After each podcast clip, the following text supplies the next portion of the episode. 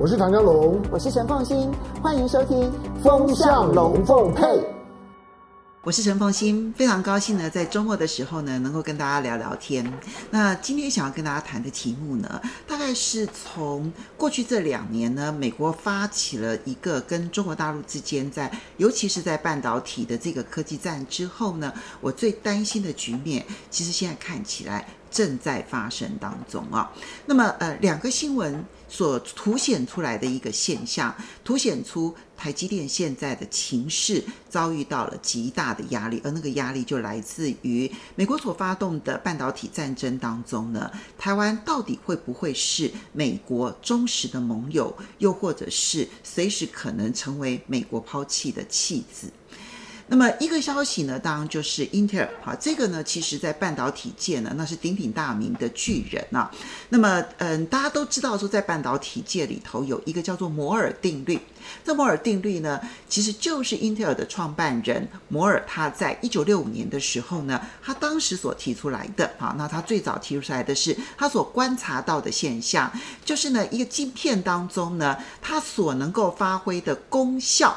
每两年。就会增加一倍。当然，这个后来有做调整，因为发现不是两年，但一年半呢，它的功效就可以增加一倍，而价格降低一半。好，那过去这五十多年来，摩尔定律呢，始终发挥着它的这个功能。那么借由竞争，还有借由软体呢，呃，去将所有的硬体的发展呢，那么这个通通的发挥的到淋漓尽致之后呢，再逼迫着硬体呢，不断不断不断的朝着摩尔定律，每一年半的时间，功效增加一倍，而价格降低一半。好，那么这个摩尔就是。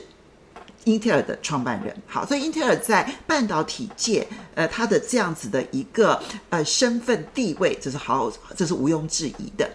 那么，英特尔呢，他最近宣布，哈，他呢已经在晶圆代工上面呢取得了两个重要的伙伴，一个呢是高通，另外一个呢是亚马逊的云端服务公司 AWS。请注意，这两家公司都是台积电原本的客户。好，当然你说英特尔他抢到了这两个客户，这两个客户从此就不跟这个台积电合作了吗？不会。但是这一个挖墙脚的动作凸显出来，英特尔挑战台积电这件事情，那么背后台积电所面临的美国压力。那第二个新闻呢，其实就是美国商务部长雷蒙多，他在接受访问的时候呢，几乎说出了一个大白话。他说呢，我们的半导体过度依赖台湾，而我们希望我们不要这么的依赖台湾。他选择呢，那么减少对台湾依赖的方式，不纯粹是强调美国制造，他甚至于选择要跟欧盟建立更密切的半导体之间的关系。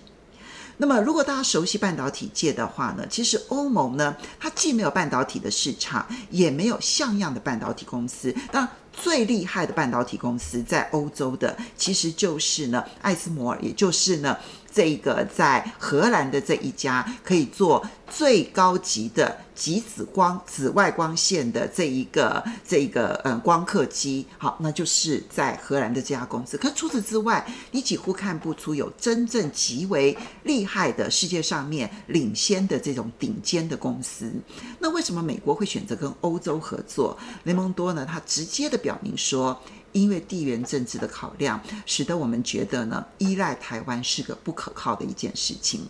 好，这两件事情啊，其实呢，都是过去这大半年的时间，我们所看到的很多台面下在运作的一些事情，正浮上台面上来。我们先从英特尔开始说起。其实呢，这跟英特尔的竞争是有很大的关系的。英特尔本来是在半导体界的巨人。那么过去很长一段时间，他根本就不把台积电呐、啊、三送呐放在眼里。好，在他眼里头呢，除了英特尔，在别无其他的竞争对手。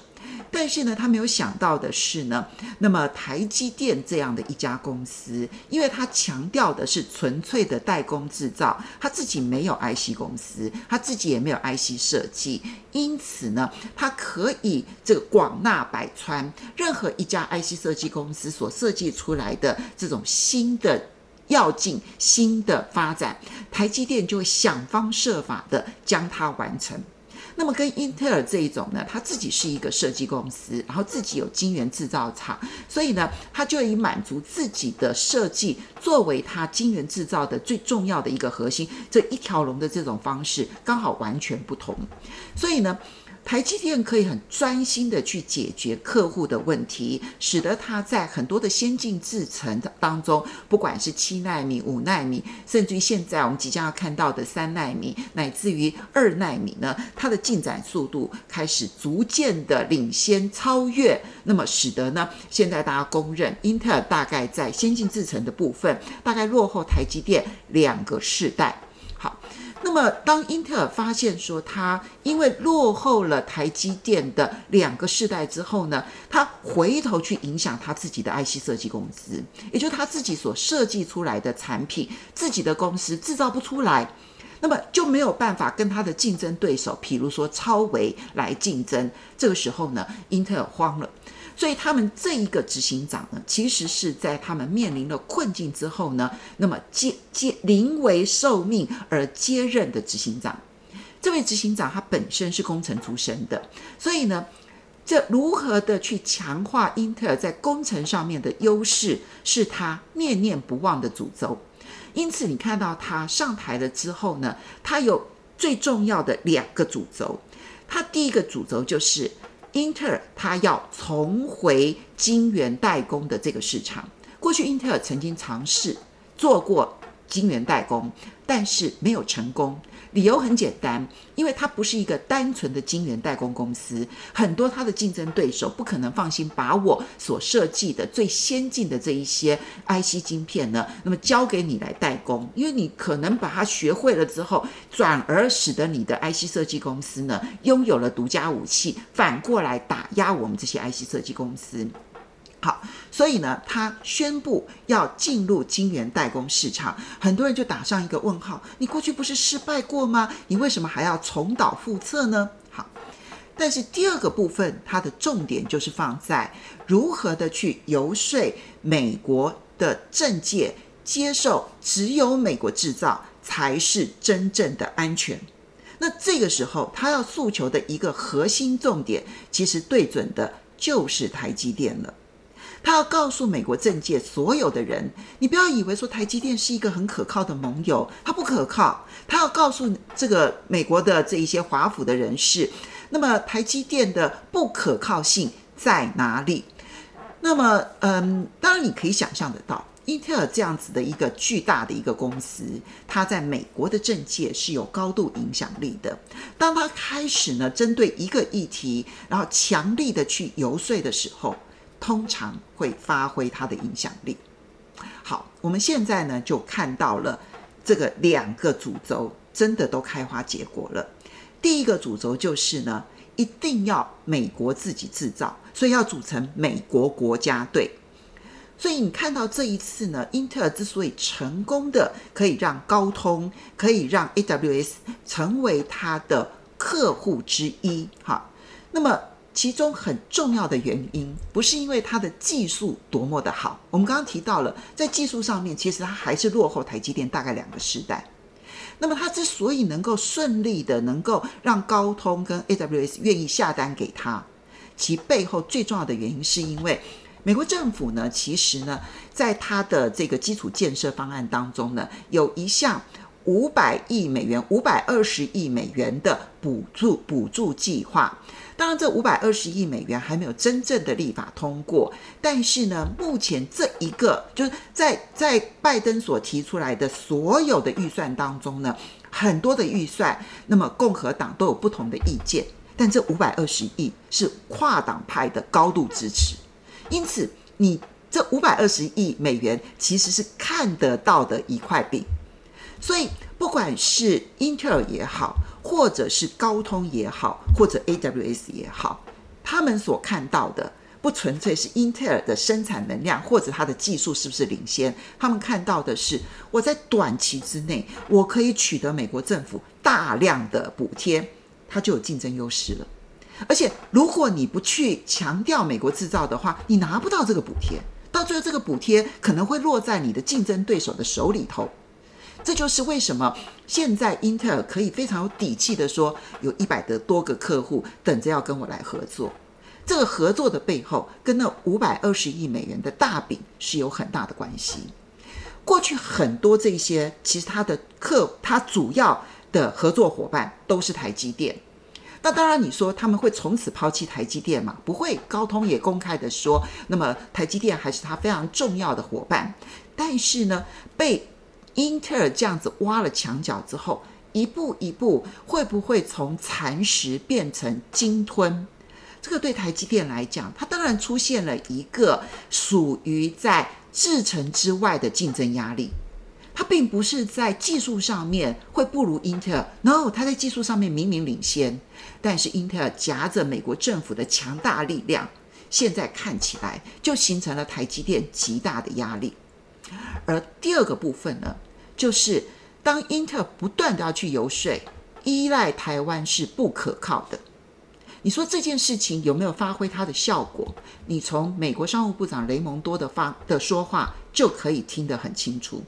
雷蒙多说，台湾是我们现在非常重要的盟友，那我们也非常的跟台湾之间合作良好，但是。你讲所有的问题都出在但是，一旦有了但是之后，后面就会剧情急转直下。好，但是什么呢？但是地缘政治也是我们必须要考量的重点。所以，明明从这个整个市场的角度来讲，从产业的角度来讲，你该合作的对象当然是台积电。但是从美国的角度来讲，虽然美国政界不断的要去告诉台湾说啊，放心啊，美国是台湾忠实的盟友，美国跟台湾之间的关系非常的良好。那么你们现在供应链重组的过程当中，必须要好好的跟美国合作。那希望这个合作呢，我们最后呢，能够好好的来这个发挥它的这个影响力。他希望台湾摆脱对中国大陆的依赖，而增加对美国的依赖。但是另外一方面，就商业论商业，美国的商务部长雷蒙多却告诉你说，因为地缘政治，所以美国要依赖台湾是不安全的。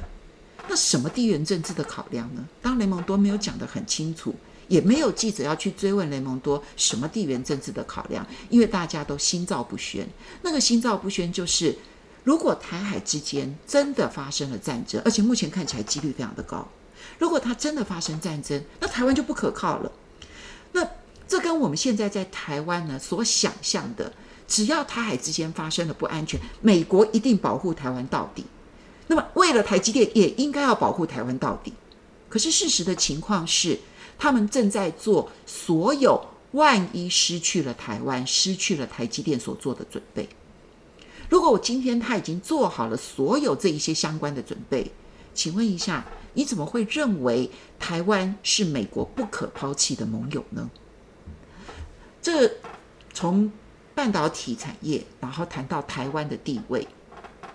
这件事情呢，大概是在过去这半年多，当。美国开始不断地强调美国制造。当美国开始出现出现了战略研究，然后开始去研究它的四大领域，包括了半导体，包括了制药，包括了电池这一些相关的这一些所有的这一些产业，如何的去减少对于外在的依赖，而尽可能的提高他们自给自足的安全感的时候呢，我当时就不断地提醒。